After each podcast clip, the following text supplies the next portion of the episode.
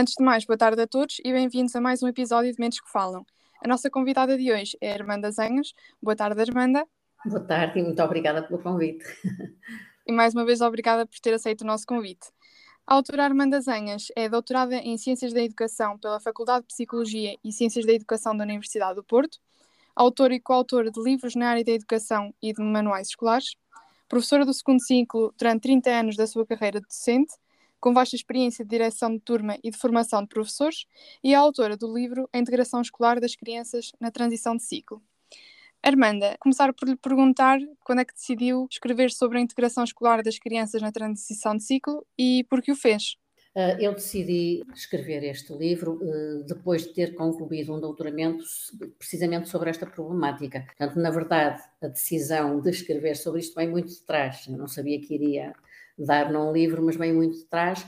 Vem dos anos em que, como professora de segundo ciclo e principalmente como diretora de turma, me fui apercebendo das dificuldades que as crianças do quinto ano tinham quando entravam na nova escola. Eu era professora de segundo ciclo, portanto, a transição que eu apanhava era esta, o primeiro ciclo para o segundo.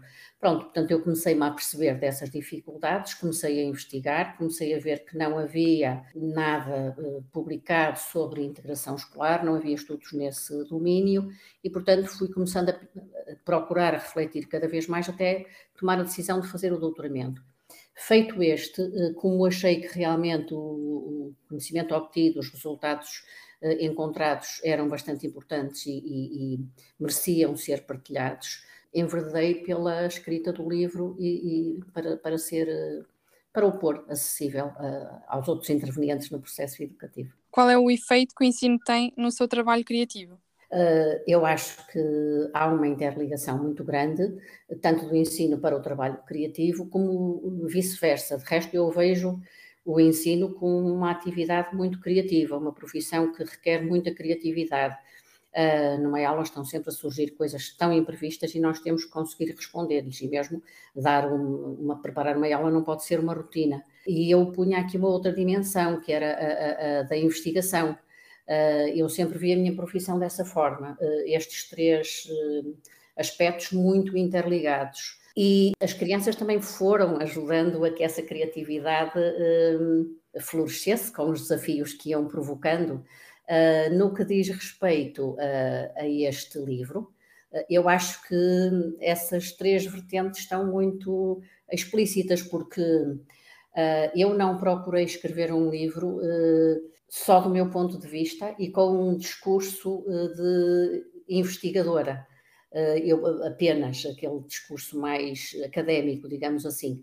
Eu procurei neste livro pôr as vozes das crianças e isso foi também um desafio porque uh, ao rigor científico que eu pretendi uh, respeitar, houve também a necessidade de associar uma criatividade na forma de expor os resultados que encontrei, incluindo também as vozes das crianças e, portanto, o, o ensino, a investigação e a, a, criatividade são três dimensões que estão muito, muito aliadas em todas as dimensões também do, do, do, da minha intervenção. Como investigadora, como professora, eh, está, estão mesmo eh, intimamente ligadas. Entrando aqui na temática do livro, sente que a transição de ciclo é cada vez mais complexa para os alunos? Eu acho que a transição é muito complexa. As transições acontecem uh, por, porque, pela forma como está estruturado o nosso uh, sistema de ensino.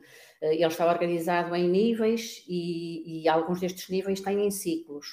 E, portanto, sempre que se passa, por exemplo, do, do, sempre que se passa de um nível para outro, ou de um ciclo para outro, há uma transição.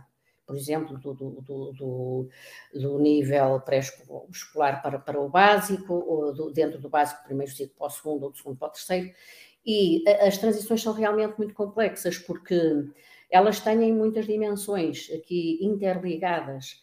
Eu vou dizer assim, muito sumariamente, algumas características que são transversais a todo, todas estas transições. Por exemplo, e considero aqui três dimensões: a dimensão académica, a dimensão social e a dimensão relativa ao espaço escolar, ao estabelecimento de ensino. Na dimensão académica, a cada nova transição há uma especialização maior da, da, das disciplinas, dos saberes disciplinares, há uma complexificação e uma abstração dos conhecimentos e uma especialização da linguagem, eh, só para enumerar estas características. Depois, a nível social, há sempre também uma modificação, porque cada aluno, quando transita, deixa de ser o mais velho para passar a ser o mais novo. Para além disso, vai encontrar adultos com outros papéis profissionais, por exemplo, do, do primeiro ciclo para o segundo, há mais professores, mas a nível do, do, dos assistentes operacionais também há outras diferenças e ao longo da escolaridade, noutras transições, outras diferenças haverá. E depois, eh, a nível do estabelecimento de ensino, há transições que implicam uma mudança de escola, noutras não há essa mudança, mas mesmo que não haja, há sempre uma adequação do, do edifício e dos espaços ao currículo. E, portanto, estas diferenças um, são que, a, que, as transições comportam são muito complexas e requerem dos alunos um, um, um processo de integração. Também tem especificidades e complexidades, portanto, é realmente, são realmente momentos eh, complexos do percurso escolar. Então, o que é que podemos fazer, ou o que é que os pais podem fazer para que as crianças não sintam com tanta intensidade essa transição para um novo ciclo? Eu acho que é muito importante o papel dos pais, mas é muito importante também o papel uh, dos outros intervenientes no processo educativo, nomeadamente as escolas e dentro das escolas considerando as direções escolares, uh, os professores, uh, os diretores de turma, mas também os decisores políticos a nível da educação. E parece-me que é muito importante mesmo que se pense que, efetivamente, quando se dá uma transição, isso acarreta a necessidade de o aluno passar por um processo de integração uh, em que ele vai explorar a nova realidade escolar e vai procurar dar sentido às novidades com que se depara uh, e encontrar formas de agir de, maneira mais adequada a, a cumprir os, os novos desafios que encontra. E este percurso não é fácil, é, mas e é muito importante que todos estes parceiros atuem de uma forma concertada e intencional na preparação da integração e no seu acompanhamento, sendo que cada um deles, evidentemente, tem funções diferentes.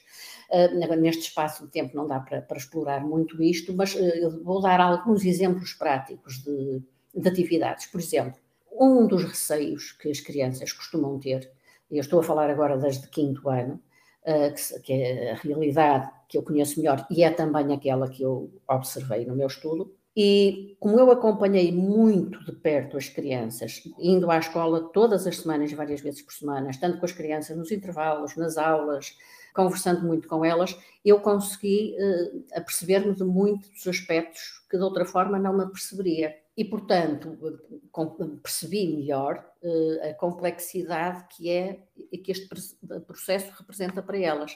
E então, um dos receios que eu encontrei neste estudo, que já tinha encontrado como diretora de turma, e que certamente os pais também encontram, é aquele que as crianças têm por se tornarem as mais novas. Estavam habituadas a ser as mais velhas, era quem, eram quem dominava o, recreio, e passam a ser as mais novas. Este, este relacionamento diferente com os pares às vezes é uh, preocupante para elas, um pouco assustador.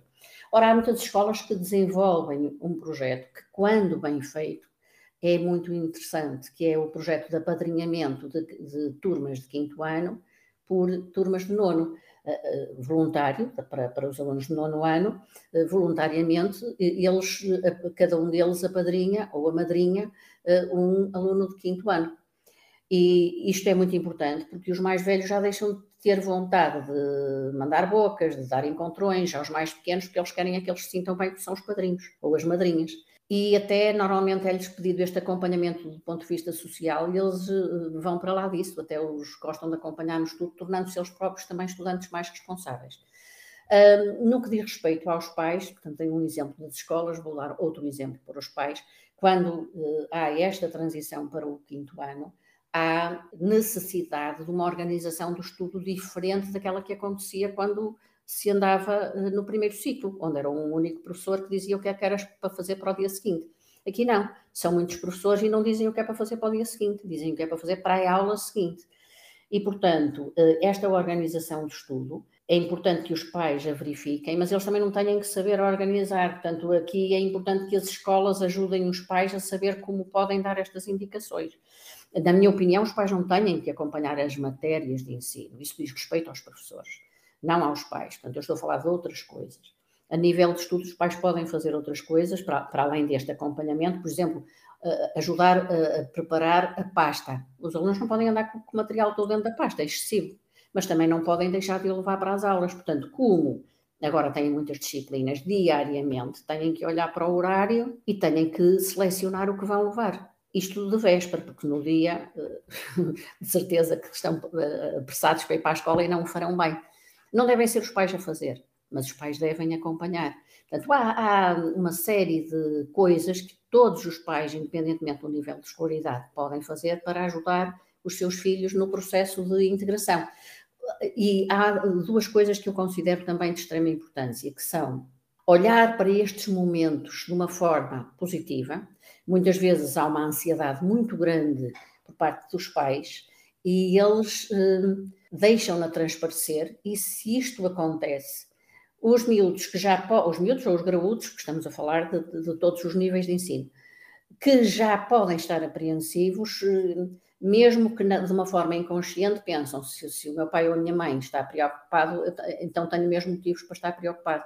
Não, eles têm que ouvir as, eh, os filhos. Isso é fundamental. Ouvir e valorizar sem, sem dramatizar. E, se necessário, também entrar em contato com a escola perante as, as, as, os problemas que as crianças vão trazendo, eh, se acharem que é importante falar com a escola, devem o fazer. Portanto, esta articulação com a escola também é muito importante. Na opinião da Armanda, existe alguma diferença na integração dos novos alunos classe média alta para a classe média baixa? Eu uh, punha uh, até aqui um, uma outra questão, que são, são as classes mesmo baixas, já não falando da classe média, indo mais abaixo ainda. Há uma diferença grande eh, quando falamos de crianças provenientes de famílias de classe média e com, com pais com um nível de escolaridade bastante eh, avançado. Há uma diferença muito grande entre estas crianças e as crianças que vêm de famílias de classes baixas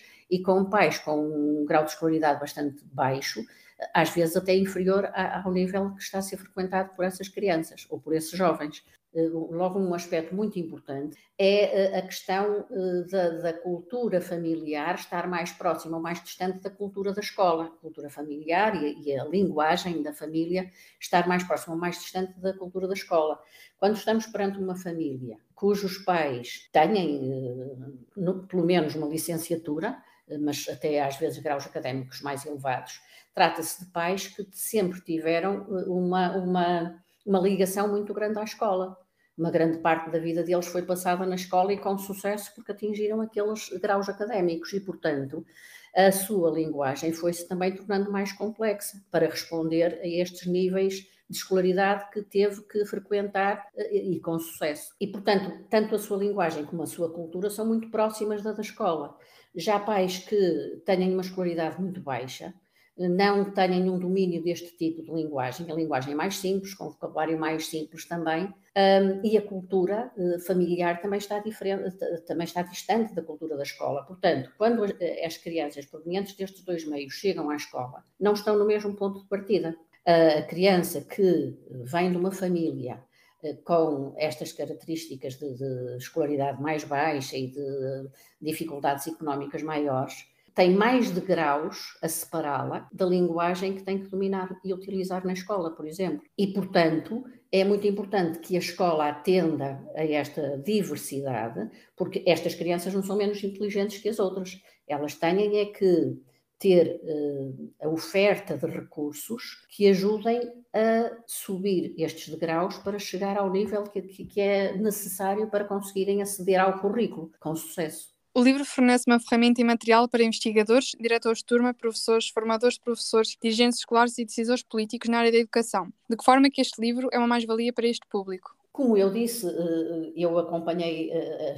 uma turma de, de quinto ano ao longo de todo o ano e, portanto, e sempre cruzando também as perspectivas de todos estes intervenientes que fui falando, os alunos, os professores, pais, eh, a diretora da escola, etc., mas sempre com um enfoque muito grande e privilegiado naquilo que as crianças pensavam uh, e sentiam. E isto permitiu-me, uh, estabeleci também com elas uma relação de confiança muito grande e, portanto, eu consegui, elas deram-me acesso àquilo que pensavam, à forma como se sentiam e também aos motivos por que faziam uh, determinadas coisas, porque neste processo de integração elas vão explorar a nova realidade, vão encontrar obstáculos, vão encontrar desafios, vão encontrar oportunidades e perante todas estas novidades, elas têm que lhes dar sentido, elas vão pensar sobre elas, vão sentir e, vão também definir objetivos uh, e estratégias para alcançar esses objetivos. Só que toda esta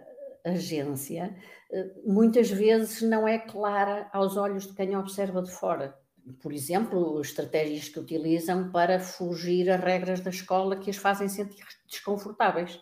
No entanto, a partir da, relação de confiança que foi estabelecida e do compromisso de confidencialidade que assumi para com elas e no qual elas acreditaram, e com toda a razão, elas deram acesso àquilo que pensavam, àquilo que sentiam e, e às estratégias que iam uh, delineando. E, portanto, este livro é muito rico a mostrar como é que, na prática, o processo de integração desta turma uh, aconteceu. E sendo apenas uma turma, dá-nos pistas para pensar sobre o processo de integração de outras turmas, de outros níveis de ensino e, e portanto, pa, para perceber que efetivamente uh, a uma transição corresponde necessariamente a um processo de integração. E esse processo de integração pode ser muito sofrido, mas se houver uma intervenção concertada e intencional de professores, de, de, de, pais, de diretores escolares, dos decisores políticos, este caminho poderá ser facilitado,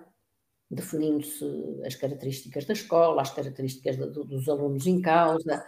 Eh, eh, eh, este caminho pode ser facilitado com um processo com delineamento e execução de um processo que vá de encontro a hum, necessidades detectadas. E, e, portanto, este livro pode ajudar a compreender isso e dele podem-se também retirar pistas e ideias para, para esta intervenção. E chega assim ao fim o episódio com a Armanda Zenha. Estamos muito gratos por estes momentos de conversa. Armanda, os maiores votos de sucesso e até ao próximo episódio. Muito obrigada. Se ficou interessado em saber mais sobre o livro, visite a nossa loja e-commerce em psicossoma.pt editora.